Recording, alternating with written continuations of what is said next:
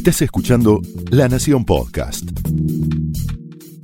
A continuación, Pablo Sirven explora el costado más personal de las figuras más importantes en Hablemos de otra cosa.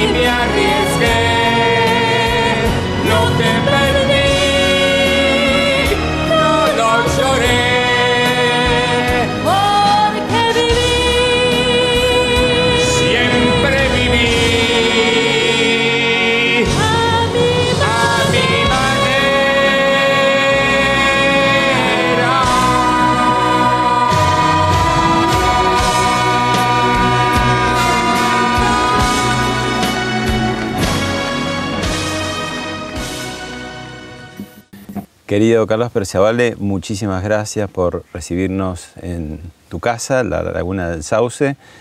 Eh, hablemos de otra cosa. Eh, eh, Punta del Este tiene millones de lugares divinos, hermosos, pero como este quizás ninguno. Para mí este es el lugar más lindo del mundo. Yo he viajado mucho y no cambio este lugar por ninguno. Me parece un sueño y además toda la historia de este lugar, ¿no? Esos cipreses son italianos, los trajo el padre de China de Florencia. Las semillas, ¿no? Sí. De los árboles no, pero ¿Vos cómo lo encontraste? Porque vos viniste acá hace ya más de medio siglo. sí, Años por ahí 68. 68. Yo, yo crecí en Punta del Este, ¿Vos naciste de en Montevideo? en Montevideo. Sí. Bueno, entonces viviste muchos años de chico en Punta del Este, de corrido, no solamente en verano. No, no, de corrido, invierno y verano. No existía la Roosevelt, nos íbamos caminando al country.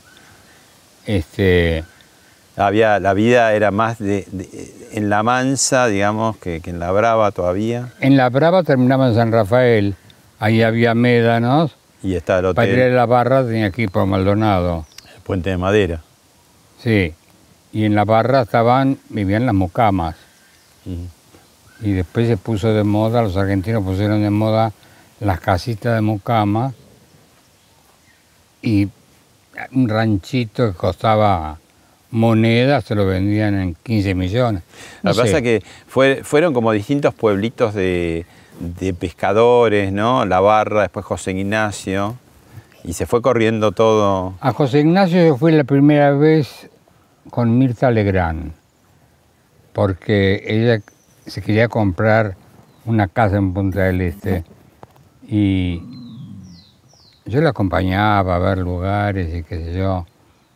¿Qué buscaba chiquita? Ella quería una casa Despampanante. despampanante, pero en ese momento no era la Mirta Legrand de ahora, era una Mirta más, vivía en el Hotel La Capilla, era una Mirta más sosegada, más... ¿Qué decís? ¿Que con los años no se, se puso más briosa que sosegada? Cuando era joven- más jovencita, sí, era más, más tranquila. Después se puso más brava, cuando, con el éxito enorme que es que la, en tele de Buenos Aires es muy eléctrica, ¿viste? Muy de pronto agresiva, ¿no? Y me parece que ella, como tantos otros, para abrirse paso en esa jungla, a veces se- tenés que tener como eh, coraza gruesa. Bueno, ella no tenía la coraza tan gruesa en aquella época, así que veíamos departamentos y últimos pisos. Y en un momento me dijo, fuimos a ver un departamento que era divino, pero estaba, no me acuerdo. Con las cifras soy una bestia. Mm. Me dice, no, no, no. Una casa con portero eléctrico no es para los. Digo, no, lo que no son para los tinar son los 500 mil dólares que cuesta. Entonces un día un amigo me habló de José Ignacio, que había que ir por la 9, por la que ustedes vinieron. Por adentro. Claro, no podías ir por la costa. No, por adentro. Por adentro. por adentro y después hacías una, como una hora de un camino de tierra inmundo y llegabas a un pueblito así, De cuatro casas. de cuatro casas y el restaurante de Paz Malman. Y yo la llevé ahí a chiquita. Y chiquita miró aquello y dijo, ¿ves? No había nadie. Acá me gustaría tener una casa. Y estaba escuchando atrás un, un asistente del intendente que en el acto le regaló ese terreno a Mirta. Y Mirta Le regaló. se lo regaló. No solamente se lo regaló, sino que Mirta dijo que le quedaba un poco angosto. que- entonces se hizo regalar. No había nada. Te podías nada. expandir tranquilamente que nadie te iba a decir nada. A los tres años ya estaba la casa de Amarita Fortabat, ya estaban llenos de casas. O sea que hizo punta, Mirta, decís. Sí, Bueno, acá la laguna de Sauce es tremenda laguna, ¿no? 12 kilómetros de largo, tiene 6 kilómetros de ancho. sí, y además no se sabe cuánto tiene de profundidad, porque acá hemos visto muchos platos voladores y dicen que los platos voladores buscan agua dulce. ¿Vos viste platos voladores? Sí, Pero no, no serán de pronto, viste que tiene unos cielos tremendos ustedes, porque digo, acá tenés pura naturaleza, ¿no? Y casi como que te podés acostar en el pasto y mirar para arriba y es todo encendido el cielo. Y después están las, eh, a veces las estrellas fugaces que van y vienen. No, no, yo ¿Vos cómo estoy reconoces, digamos, que si es un, objeto así. volador no identificado? También vienen aviones, tenés el aeropuerto acá. Ah, pero el avión sé lo que es. Pero si ve una cosa allá que se está moviendo así y así y así y de repente desaparece, es un plato volador. Vos, pero no, no siempre creíste en los platos. Bueno, tampoco es una religión los platos voladores, digo, no es cuestión No, de sí, creer. siempre creí. Y ahora que los americanos lo han, han afirmado que existen y que son reales, este, ahora ya no, no te tratan tanto como loco. Claro, Yo pensaba que, que vos habías empezado un poco con eh, la cuestión de los platos cuando tuviste un accidente bravo, bravísimo, Sí, y que, que- que saliste milagrosamente ileso, ¿no? Porque no te, no te pasó nada. ¿o no me pasó nada. Me destrocé la cara contra el pedregullo de una zanja que tenía justo sobre la cual volcó mi auto y volcó encima mío, o sea que me tendría que haber aplastado. Mm. La primera noticia fue murió aplastado Carlitos Preciavale. Último momento. Sí, último momento. Y después levantaron el auto y no, se me murió la perra Doberman, Uh. pobre Isolda. ¿Qué fue? ¿Una mala maniobra? ¿Qué, qué te pasó? ¿No te acordás? Hiciste una vida muy natural, era una vida que no había televisión, no había redes sociales, eh, No, por suerte. ¿no? Cre- creciste en la naturaleza. Y con Había amigos. radio. Había radio, que se escuchaba mucho, ¿no? Los radioteatros. No, yo trabajo. tra- eh, Después trabajaste, claro. No, sí, trabajé, pero- No, digo de más chico. de más chico iba a un programa que se llamaba ¿De quién es esta voz? Mm. y que hacía Silvia Guerrico. Y yo adivinaba bastante de quién era la voz. Ya. Así que ya era casi una celebridad. los- Siempre estuviste atento a, a- a lo que eran los artistas. ¿Y, y vos cuándo Sí. te, te- te vino la beta? Decir, yo quiero ser uno de ellos. A mí me vino cuando estaba en el Crandon, porque yo era, fui al Crandon de chico, que es un colegio americano muy lindo. Y los americanos, viste que son muy de hacer fiestas todos los años, todos los meses, y coros y, y cuadros sinópticos. Y yo era muy chiquito, muy chiquito y con muchos rulitos rubios así. Y cuando llegó Navidad, había un cuadro que era la Virgen, que era una una alumna de magisterio del Cranton. Hacían el, pesebre, digamos, viviente. Y entonces eh, yo estaba desnudito en, en brazos de ella, Vos hacías de, ni- de niñito Jesús. niño Jesús. Sí. Y entonces cuando se abrió el telón la gente dijo, ¡ah! Está desnudo. Y yo dije, esto es lo que más me gusta. Pero vos no eras consciente. Ya de bebé ya presentiste que venía no por ahí. Estaba en, ¿O no en eras tan- primer año. Ah, bueno, no eras tan chico. Tan bebé no era. No eras tan... Lo que pasa es que yo era muy chiquito. Eras Siempre. chico de, de contextura. Sí, Sí. siempre fui muy Y chiquito. vos dijiste, me gusta esto, me gusta esa vibración de público. Eso me gustó, pues en cuanto pude me anoté en teatro universitario y bueno, y después hice de todo hasta que un día decidí que yo estudiaba arquitectura, que no quería ser arquitecto de día y, y actor de noche, que quería ser actor a toda hora y que para ser actor a toda hora había que irse a Buenos Aires. Y abandonaste la arquitectura. Sí, ¿Cuánto hiciste? de- tres años. Y tenés bastante idea, ¿te gusta, digamos, eh, tenés idea con el tema de las casas? Sí, sí tengo, pero no me divertía. No te divertía. No, no. Bueno, ¿querés ver? eh, tenemos un video, un primer video, van a ser varios, Sí. eh, de distintos momentos, lo vemos y lo charlamos. Bueno, dale. Aquí por terminada la función. Una moraleja siempre hay que sacar. Todo termina con la caída La fruta prohibida siempre hay que probar. Hoy el autor para ustedes contó la historia real De mis abuelos y tus abuelos, y. Vieron qué linda que sin problemas su vida Los dos eran pobres de solemnidad. Según lo cuenta la sabia pluma de Mark No tenían nada, eso es Y libertad. hoy todos sus descendientes solo queremos saber ¿Qué avión nos lleva? ¿Cómo se llega a Edén? Pasaron años, pasaron siglos, todo cambió. Muchas cosas inútiles el hombre inventó. Y hoy sorprendidos nos preguntamos qué nos pasó. Nada mejoró. ¿Qué fue de aquella bonanza y de aquel dulce vivir en este mundo de chiquilines? Faltan abeles, sobran caínes, no nos dejemos, queda consuelo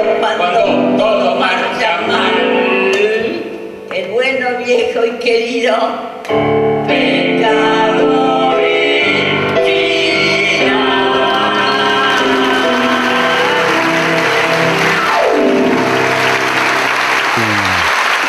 El diario de Adán y Eva, Sí, China, China que te acompañó tan, tantos años, ¿no? Ahí hay una foto de que jovencísimos. Ahí quiénes están. ahí está Isa Prestinari, que hacía en Canciones para Mirar el papel de la mima, y este, aunque no lo pueda creer, soy yo. Claro. Mira, acá estás más reconocible de los últimos años con China. Qué bueno que pudieran hacer el, el diario de Adán y Eva tantas versiones y tan avanzado hasta que China- Empezamos en el liceo, creo que en el año 70, me parece. Y después lo hicimos hasta el final. hasta el final. Tanto que a veces ya China tenía como sus problemitas de, de memoria, pero lo hacía leyendo, lo hacía perfecto, digo, con esa gracia que tenía China, ¿no? Sí. A veces pasaba dos hojas, bueno, pero era Y bueno, esas cosas pasan. Pero te, se divirtieron. mucho, mucho. Y ella ya tenía un principio de, de Alzheimer, Mm. un poquito. Y un día nos sentábamos ahí y entonces decíamos, bueno, ¿cómo, cómo empezó todo esto? Y decía yo a ella. Y me dice, no tengo la menor idea. No le hagan caso, se quiere hacer la vieja, pero conmigo no O sea va a poder. La tenías que remar un poco. Sí. La tenías que remar bastante. Y después cuando enganchaba se agarraba perfecto. Claro. Tenía que tener el hilo, el pie. Y además se rompió la cadera en un momento y entraba con, Aquella- Ahora, China, un personaje de, de- de- de las dos orillas, y en Buenos Aires además era de irse a ver todos los espectáculos, y después nos Todo. llamaba a los periodistas y decía, tenés que ir a ver tal cosa, y te llamaba, te, te limaba hasta que fueras a verlo. A mí me infló tanto hasta que fui a ver a Peña Fernando Peña. y después lo que lo vi me encantó. Y también el otro que estaba arriba del Broadway, ¿cómo se llama? ¿Bossi? Bossi. Bossi. Mirá. No, ella se veía todo, se veía Todo. todo. Y, y varias veces iba a ver los espectáculos. Bueno, China Zorrilla, como, bueno, no sé si Gardel será uruguayo, a, a unas versiones más raras dicen que hasta Tita Merelo era uruguaya, de lo Sí, que no... esa te lo- eso te lo puedo afirmar yo. Vos lo decís. que estuve en San no vamos a tener una nueva grieta de Río de la Plata. Ahora, no, No. solamente se quedaron con Gardel, ustedes los uruguayos, y ahora con Tita Merelo también. Yo casi me muero cuando me enteré que Tita Merelo era uruguaya. ¿Y cómo te enteraste? Cuando se murió, cuando se murió en, el cer- en, en la clínica de Favaloro, Sí. a la vuelta de la Un clínica 24, de Favaloro, un 24 de diciembre. Vivía un amigo, una- vive un amigo mío y en la, en el, la cosa de, de muerte ya que había nacido en San Ramón, Uruguay. Y nunca lo había dicho. Porque, Nunca. no. Era la, la porteña típica, Porteña, la porteña Se dice de mí. se dice de mí. Y este y yo me acuerdo que ella siempre tenía debilidad conmigo y con China. Yo no sabía por qué, porque Que Porque- ella no era de carácter, era bastante brava y tenía, tenía su temperamento, digo. Tenía, era chinchuda. Pero ustedes no, con ustedes no. no, con nosotros, conmigo era amorosa y con China también. No, no, no, era santa. Demasiado. Bueno, pero vos decías. Nos llamaba la atención. Mm, Después yo me la encontré en, en, Playa- en Montevideo, en la calle Guayaquil, que ella tenía un departamento ahí, después, después me enteré. Y entonces yo estaba ahí sentado para salir y un señor me dice, ¿usted sabía que Tita Merelo era uruguaya? No, no sabía. Sí, nació acá, mire, le voy a mostrar a algunos de los sobrinos nietos. Y había tres que eran idénticos. Idénticos. Ella se fue a los 13 años de acá y ejerció, entre otras cosas, en el oficio más antiguo del mundo para mantenerse en Buenos Aires. en Buenos Aires y llegó a, a ser la máxima estrella del cine argentino. Totalmente, totalmente. Pero vos decís una cosa bien, que era muy porteña. En cambio, Ch- China y vos son recontra uruguayos. Y yo te quería preguntar, ¿cuál es la esencia uruguaya? ¿Cómo es ser uruguayo? Hay un cuento de cómo Dios creó al hombre, juntó un montón de, de tierra, le agregó un poquito de mierda y de ahí salieron los uruguayos y los argentinos. Pero no te pases con la mierda porque te va a salir un argentino. Ese es un chiste que se cuenta acá, más, más que, que allá. Yo no sé, yo, Vos estuviste yendo y viniendo a las dos a- yo, orillas, yo no creo en la nacionalidad. ¿Cómo te podría decir? Sí las creo. nacionalidades. Sí creo. Pero creo que todos somos habitantes del planeta Tierra. Mm. Y si uno mira al cielo y si cada estrellita es un sol y alrededor hay... Es una infinidad de, de vida que hay Claro. ahí arriba, ¿no? Exactamente. Pero bueno, pero esas particularidades que decís de, de ser uruguayo, que son tan típicas, ¿no? ¿Qué, qué rescatarías? ¿Qué dirías? La buena educación, Bueno, en un momento fueron la Suiza de América, ¿te acuerdas que se decía? la Eso hace lejos y hace tiempo, porque también. Cuando yo era chico, Claro. Era, era el país de América Latina más alfabetizado. 0% analfabetismo, Mm.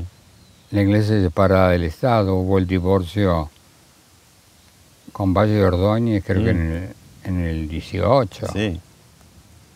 Hace más de 100 años.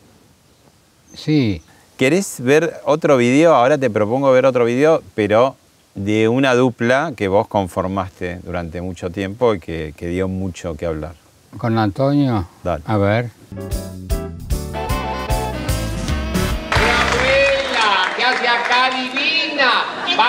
Sentarse amorosa porque vamos a empezar ya mismo a cantar los números. Vaya, acá tengo la lista preparada. Vaya a sentarse, ¿Qué me abuela. mierda alegrar? No, ojalá, mi vida. ¿Qué número van a cantar? Vamos a cantar los números de la lotería americana. La lotería americana no conozco, conozco la lotería de cartones, yo juego siempre con el Felipe. El otro día jugamos la lotería de cartón y anotamos con los porotos y yo ya los porotos los tuvimos que comer, los vi haciendo de. La última vez como no había más porotos le herví las bolillas de la lotería. El Felipe fue a cagar y yo escuchaba. Terno. ¡Ay, qué graciosa, qué De graciosa! golpe se escuchó un pedo largo y dijo, ¡basta,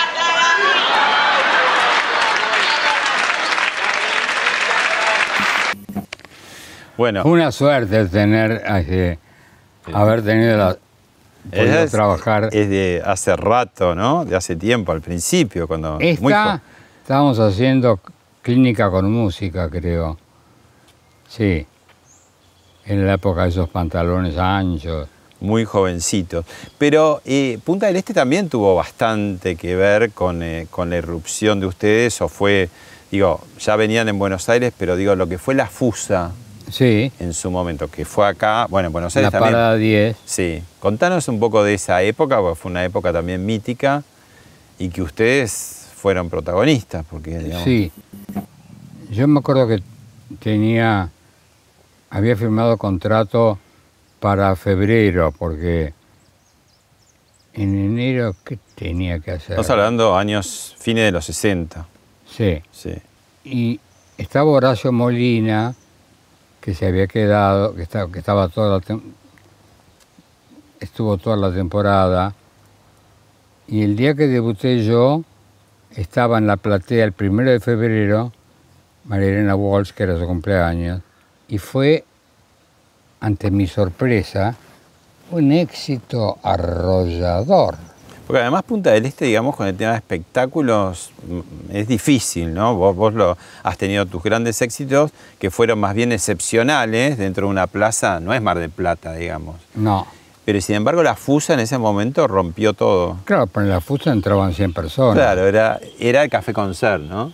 Pero después hice el centro del espectáculo, que entraban 1.200 personas, y lo llené cuantas veces se me dio la gana.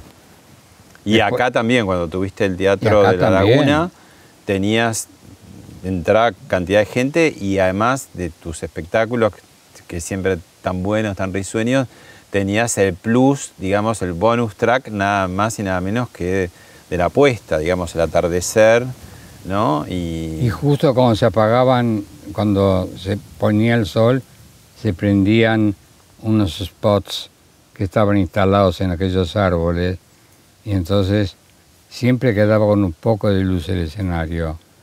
Era como mágico. Cuando se iba la gente ya era de noche. Claro, porque Pues siempre sí. la arrancabas precisamente de día, aunque hiciera como hoy, que es una tarde muy linda, pero calurosa, aunque debajo de acá estamos muy bien en esta sombra. Sí, por suerte. Pero aún quisiera calor, vos querías ese espectáculo que la gente entrara con el sol alto todavía para que vieran el espectáculo, digamos, de la laguna, ¿no?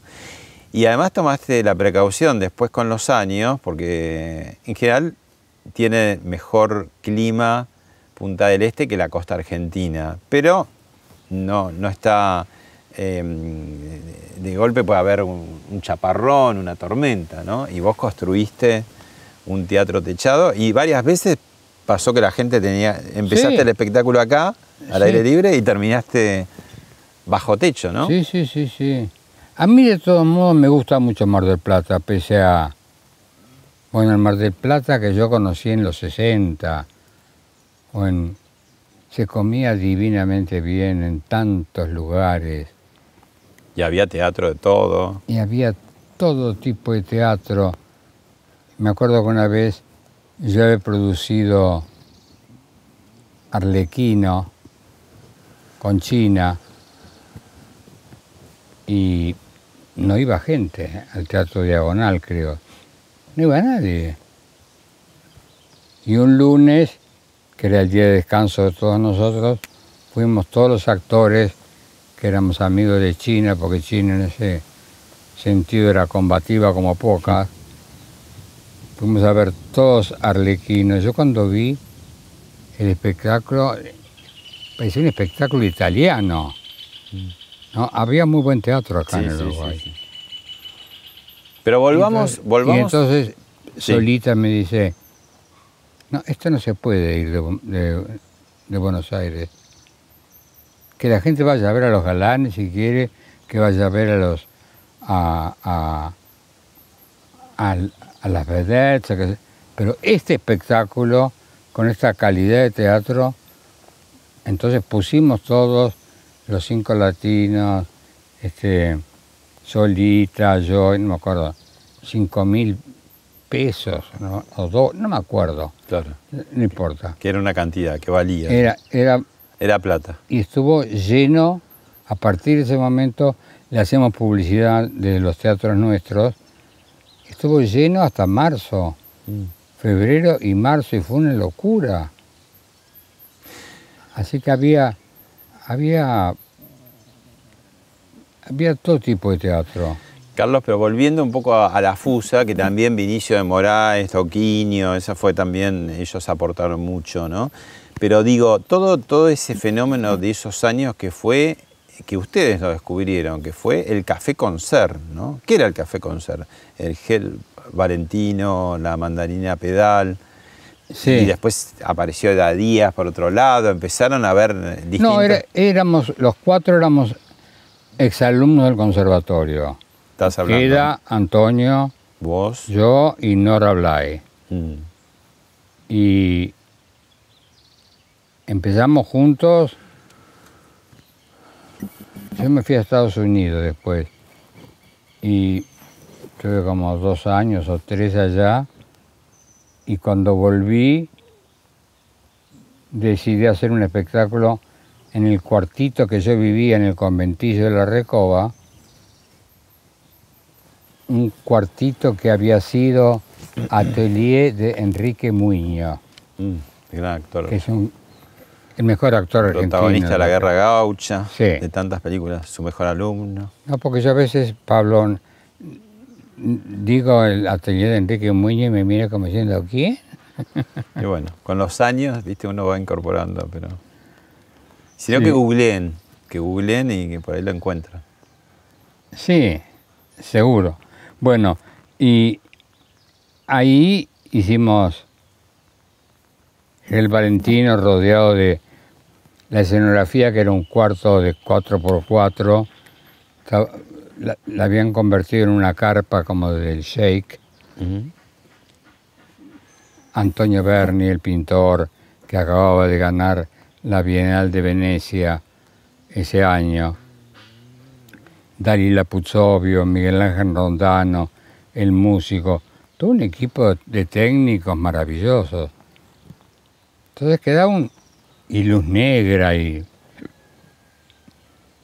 Y nosotros estábamos. no había nada, ni camarines, ni baños, ni nada. Estábamos parados atrás de un.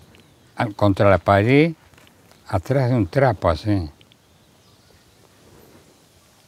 Y ahí más o menos nos cambiábamos y salíamos y actuábamos. Y teníamos a la primera persona donde está vos. Entonces, ¿cómo, Claro, tenías gente encima, eran lugares Ahí. reductos, ahí, entonces, ¿cómo no vas a, a hablar con la gente? No tenés más remedio que hablar. Claro. Y ahí se produce ese nuevo género, ¿no? El café concert. Ahí.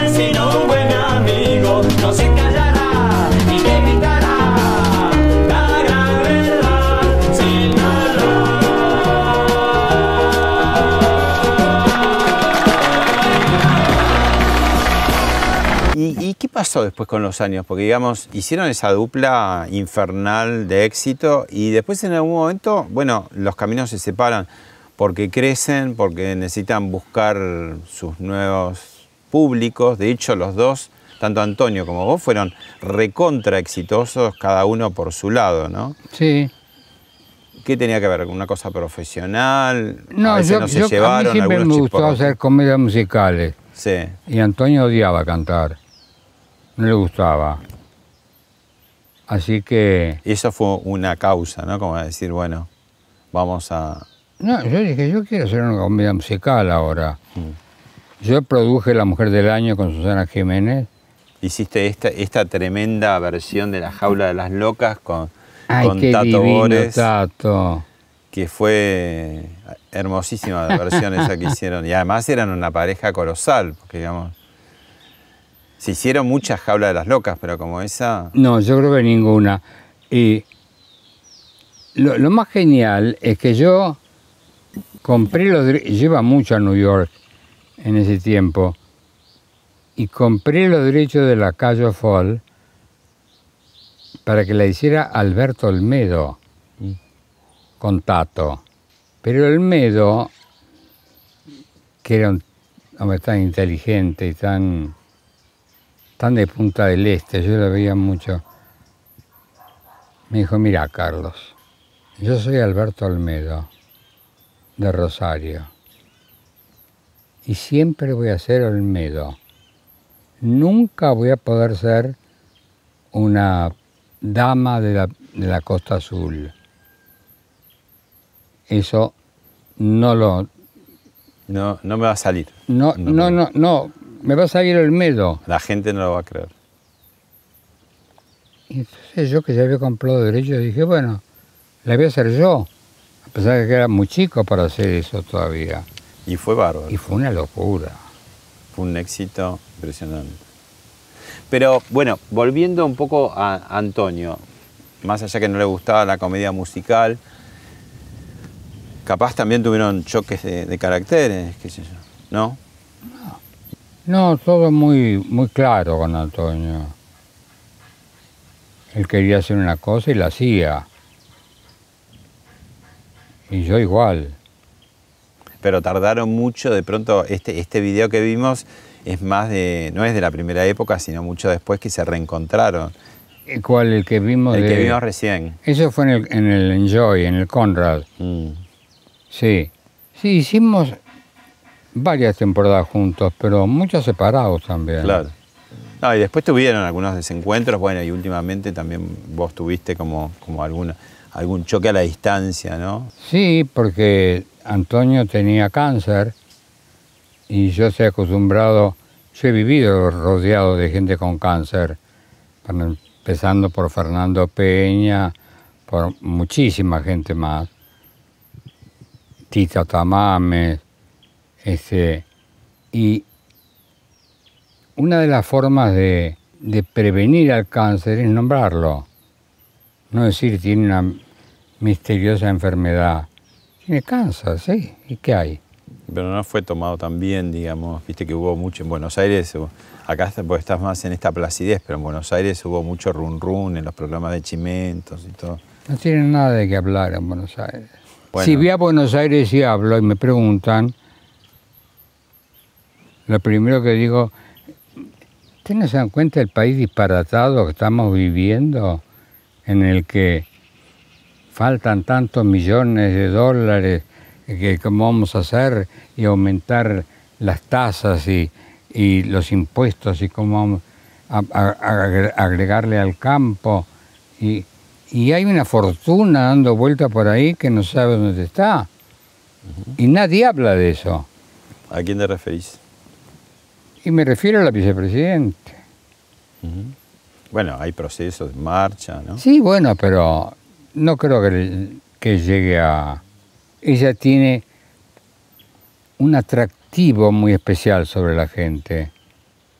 Te aviso que yo la conocí personalmente, me invitó el día del Bicentenario, nunca supe de qué. ¿Por qué te había invitado? ¿Nunca supiste? No, Bicentenario de qué, no sé qué era. Bueno, hubo un bicentenario de la Revolución de Mayo. ¿Fue la fiesta esa grande de 2010, estás hablando, o de otra cosa? ¿Cuál debe ser la de 2010? Que eran 200 años de la Revolución de Mayo. Que se, se hizo en la calle, ¿te acordás? Cantidad de cosas, fuerza bruta. No, esto fue en ese, en ese edificio que tiene techo de vidrio. Claro, bueno, y, y en su gobierno hicieron el museo al lado de la Casa de Gobierno y trajeron el Siqueiros, ¿te acordás? De que estaba en la quinta de Botana. Hicieron, hicieron muchas inauguraciones, ¿no? ¿Y te invitaron para eso? Para el, el Museo del Bicentenario.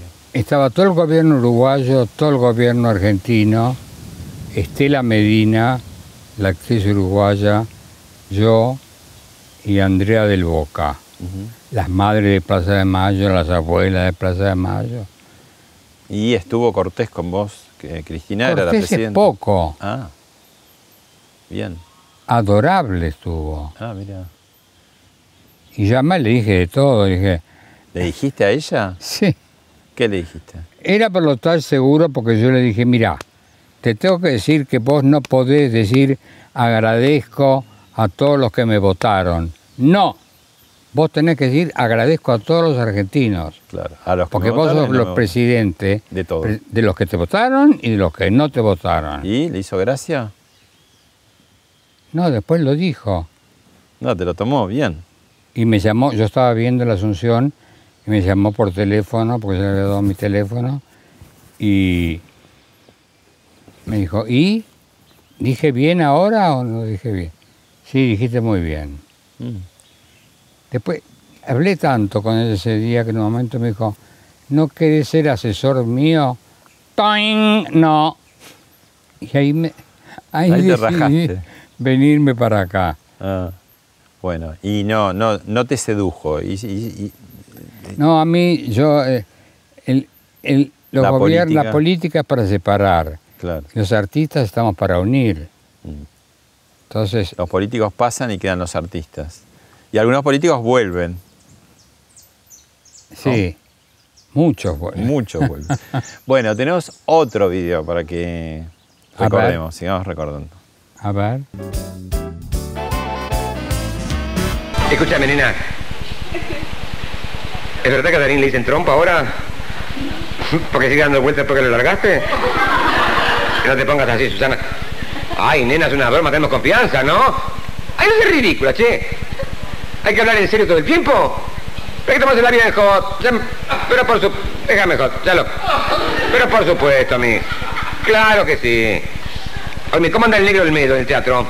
Ah, como el... me- Sí, pobre. Mira, eh, ¿Sabes qué pasa? El título de la obra es un título que nos gusta. Éramos tan pobres, nadie se lo va a creer. Seguimos siendo pobres todavía. ¿No es cierto? Nada más ven carne por todos lados, pobre gente. Unas buenas carnes y van a comer pizza a la salida del teatro, pobre gente. Puro lomo. Ese es el programa que tuviste, el show de Carlos Perciavale en Canal 11, que fue un exitazo. Ya eras, pero ahí te consagraste, digamos, para un público mucho más masivo, Sí. el rey del café concert. Sí. Que ya era un café concert de muchos millones, porque la tele, ¿te acordás de esa época? Fue sí, impresionante. divino, divino, además en el estudio grande de canal de, de Telefe, este, Y- con un artista invitado por programa. Yo hice boda de sangre con Sandro. que sin razón no quiero contigo cama ni cena. Y no hay minuto del día que estar contigo no quiera. Porque me arrastras y voy. Y me pides que me vuelva. Y te sigo por el aire como una brizna de hierba. He dejado a un hombre duro. Y a toda su descendencia en la mitad de la boda y con la corona puesta para ti será el castigo. Y no quiero que lo sea. Oye déjame sola. No hay nadie que te defienda Pájaros de la mañana. Por los árboles se quiebran. La noche se está muriendo entre los filos de la piedra. Vamos a ese rincón oscuro. Donde yo poder te quiera. Que no me importa la gente ni el veneno que nos echa. Sí, y yo dormiré a tus pies para guardar lo que. Desnuda. Siempre tenías uno de estos monólogos telefónicos, Sí. empezabas el programa. Y, y vos que sos una persona de escenario, ¿no? De escenarios grandes o chicos como el Café Concert, como vos decías hace un rato, con la gente ahí al lado. La tele de pronto, ¿qué, qué- qué significó? Porque era un, un ojo de vidrio que te está mirando, no hay nadie, hay técnicos y detrás de eso Ah, millones. yo me adapté enseguida a la tele. ¿Te gustó? Sí, me gustó. Me gustó porque de entrada tuve un rating de 40. No había cable en esa época. Ni había redes sociales, ni había Netflix. O sea que de entrada tuve 40 de rating. Estaba feliz. Y además la gente se quedaba horas esperándome a la salida y yo le firmaba a cada uno de los que me pedían autógrafo. Ahora sacan fotos, pero en aquella La selfie, época, la famosa selfie. ¿no? en aquella época era con y con dedicatoria y todas distintas para que no pensara que escribía siempre lo mismo. Y estaba dos horas o tres. Y vos te quedabas. Yo me quedaba hasta que el último no se hubiera ido, me quedaba ahí. Así la conocí a la Coca Sarli, divina la Coca, que fue una de las protagonistas de uno de los sketch más graciosos que yo inventé, que era una recopilación de todas las películas de Isabel Sarli, ¿no? De carne, de Fuego. fuego, Mm. este, una- ella filmó una en Punta, acá en Punta Ballena, Ah, mirá. Armando Bola hacía desnudar por todos lados. sí. Ella estaba muerta de amor por Armando Bo. Mm. Y era una mujer, contrariamente a lo que uno supone, que trataba a todo el mundo de usted. Sí, era muy, muy respetuosa, muy recatada, ¿no? Que la No gente se sentaba con nadie. El día que vino a mi programa, este, bajó la escalera, cuando se vino abajo el teatro, el, el estudio, le gritaban las cosas más divinas, le tiraban flores. Y después de ahí fuimos a comer. Y se venía con un señor. Digo, ¿quién es este? Yo no sé. Se me ¿Cómo? puso al lado y me siguió y bueno, Y, me siguió. y, y lo llevaron a comer y todo. Sí. en un lugar que se llama Basardis. Carlos, vos, vos eh, hablabas eh, eh, hace un rato de, de lo importante que había sido tu madre. Y contanos quiénes fueron y son las mujeres de tu vida, que es el título de, de- del libro, un libro que escribiste. Sí. ¿no? ¿Quiénes son las mujeres de tu vida? La China, María Elena, Valeria Walsh, María Elena Walsh, la China, muchas muchas compañeras que... muchas compañeras de trabajo, Selva Alemán, qué sé yo, Norma Leandro. ¿Te llevaste mejor con las mujeres que con los hombres o no? No, igual. Tuviste amigos. Si esta, si esta casa ah, hablara, ¿qué contaría? Uy, Uy, qué pica. Enrique me hace... Porque acá solían venir multitudes. Mm. Contá quién es Enrique que está detrás de cámara, pero que Sí, em- mucha gente conoce, la gente que venía al teatro siempre estaba pero- ahí atento a recibirnos. Este, ¿Quién es Enrique? Enrique es mi representante casero, mayordomo, chofer, me cuida el perro, hace todo. Tiene su familia propia, que también vive acá, y es un hombre con un sentido del humor maravilloso. A veces me rezonga, pero tiene razón.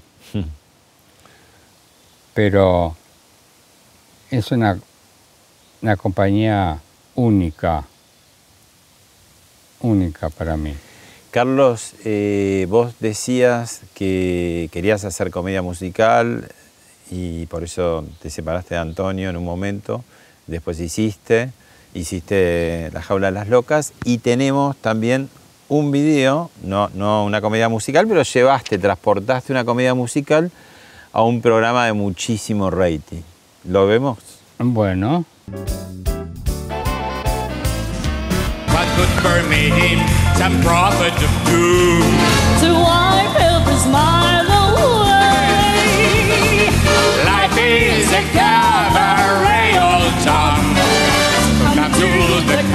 what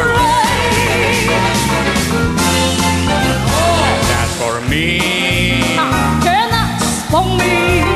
I made my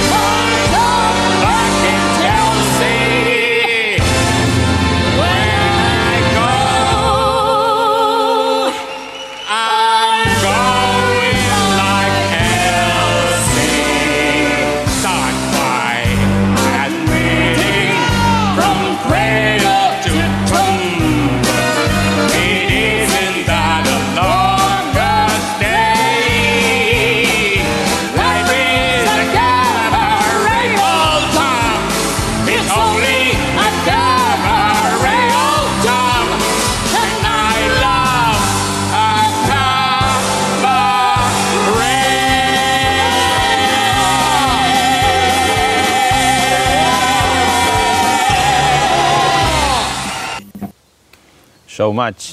Showmatch. Sí, yo me, traje- me trajo un recuerdo muy lindo porque yo adoré trabajar con Tinelli. Pareció un hombre muy, muy inteligente, muy, muy sabio, con un sentido del show. Yo hubiera ganado el primer, el primer, la primera vez que me presenté, hubiera ganado, pero como cambiaban los días de grabación, eran los miércoles y, y no el jue- La cuestión es que el día que iban a grabar las, las cuatro finales, yo ya tenía vendido y cobrado en el Conrad. Entonces lo siento mucho, eliminame, pero porque no, no es por, por vanidad o por orgullo, me da placer hacer eso. Bueno, a, lo tuyo te llamaron, porque era hacer, eh, por ejemplo, en este caso, un éxito inoxidable de toda la vida, como es Cabaret, ¿no?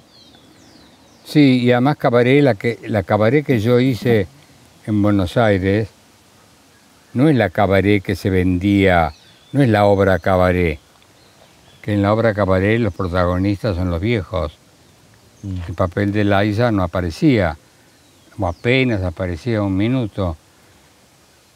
Yo fui a, Broadway y yo me había hecho amigo de Bob Fosse y Dije, ¿sabes qué? Voy a. Voy porque lo acaban de, de antes de venir a, Broadway, Cabaret. Me dice, desde ya te digo que lo que vas a ver no tiene nada que ver con lo que hice yo, ¿eh? ¿Cómo no tiene nada que ver? No, es otra cosa. Y claro, Cabaret era con Liza Minnelli, que tenía todo, y Joel Grey. Y cuando volví de, de- de Washington, lo fui a ver y le dije, tenías razón, no tiene nada que ver. Pues yo si querés te regalo la mía. Convertí mi película en una obra de teatro. Y eso hice. Y fue un placer. Fue un placer porque fue, bueno, no era una época muy buena porque era la época de Alfonsín, el final de Alfonsín, pobre. La, la situación económica como en- cíclicamente en Argentina, digamos. Sí, pero en aquella época no te dejaban aumentar la entrada. Este, Y era un espectáculo caro, eh, tenían orquesta en vivo. también. orquesta en vivo y yo no podía este, permitir que el- un bailarín cobrara y fuera a comprar un kilo de papas y ya fue el sueldo de todo el mes. O sea que yo lo seguía, me olvidé de la, de la prohibición y le seguía aumentando. claro. Me costó bastante, pero bueno, Son los riesgos de, de hacer un espectáculo, pero si te gusta. es tan lindo. Carlitos, ¿cómo, cómo estás de salud? Bien, muy bien. Lástima que te digo, tengo la, la columna Te- te torcida. caíste. ¿Eh? Te caíste. No, se me torció la columna por pasear a aquel perro Sí. en Buenos Aires y el perro tiraba mucho y El perro que te regaló Jessica Sirio. sí, es, Jessie se llama en honor a, yes. a ella. Bien, Tendría que haberle puesto claro. que también hay un Jesse. Bueno, y ese. entonces tenés un, un tema de columna que te, te- te complica, un tema de columna que te complica, decís. Bueno, me complicaba hasta que me caí y el- el- hace no me acuerdo cuántos años yo estaba ya en- mi último viaje a España fue una tortura porque yo creí que me iba a morir. Todas las noches pensaba que no me iba a despertar al día siguiente. Estaba doblado así, caminaba Doblado. así, no sé lo que era.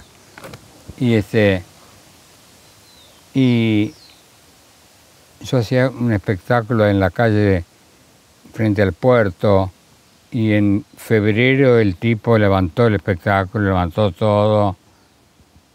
Entonces dije, bueno, me voy a dedicar a hacer lo que no hago nunca que estoy en Punta del Este, que es a ver todo lo que hay. Entonces fui a ver una exposición de pintura y ahí me encontré con una mujer lindísima que se llama Nancy Bezzato, que es la mujer del doctor Bezzato. Y dice, ¿qué te pasa? ¿No, quieres que vayamos acá? No, no puedo caminar, no puedo caminar. ¿Pero qué tenés? Tengo la columna... Ah, pero venía a ver a mi marido que te lo arregla. La, la última, Carlos. ¿Qué, qué proyectos? ¿Qué proyectos para adelante? ¿Qué, qué, qué pensás? ¿Qué balance de la vida y qué, qué de lo que viene? Viví tu vida hoy, ya que el futuro es un enigma más. La jaula de las locas, ¿no? Viví tu vida hoy, ya que el ayer no volverá jamás. Pero hablábamos con Enrique, vuelvo a, a mencionarte Enrique otra vez. Dice, qué lástima que le van a hacer esa nota y no tenemos concretado dónde me voy a presentar este año en Punta del Este. Voy a estar en Punta del Este. Búsquenme. Me van a encontrar. Me van a encontrar, seguro. Gracias, Carlos. No, gracias a vos, hijito. Un euro, un yen, un dólar, un un euro, un pound, un dólar, un es lo que hace al mundo andar. El king, king, can, king, can, lo hace funcionar.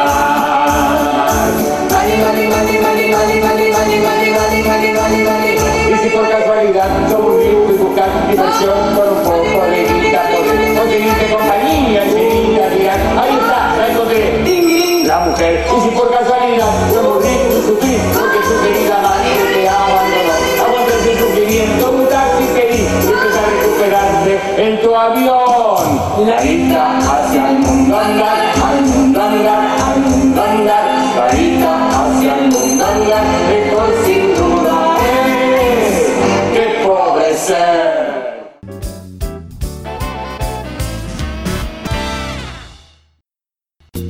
Esto fue Hablemos de otra cosa con Pablo Sirven, un podcast exclusivo de La Nación. Escucha todos los programas de La Nación Podcast en www.lanacion.com.ar. Suscríbete para no perderte ningún episodio. Estamos en Spotify, Apple Podcast, Google Podcast y en tu reproductor de podcast favorito. Seguí escuchando La Nación Podcast.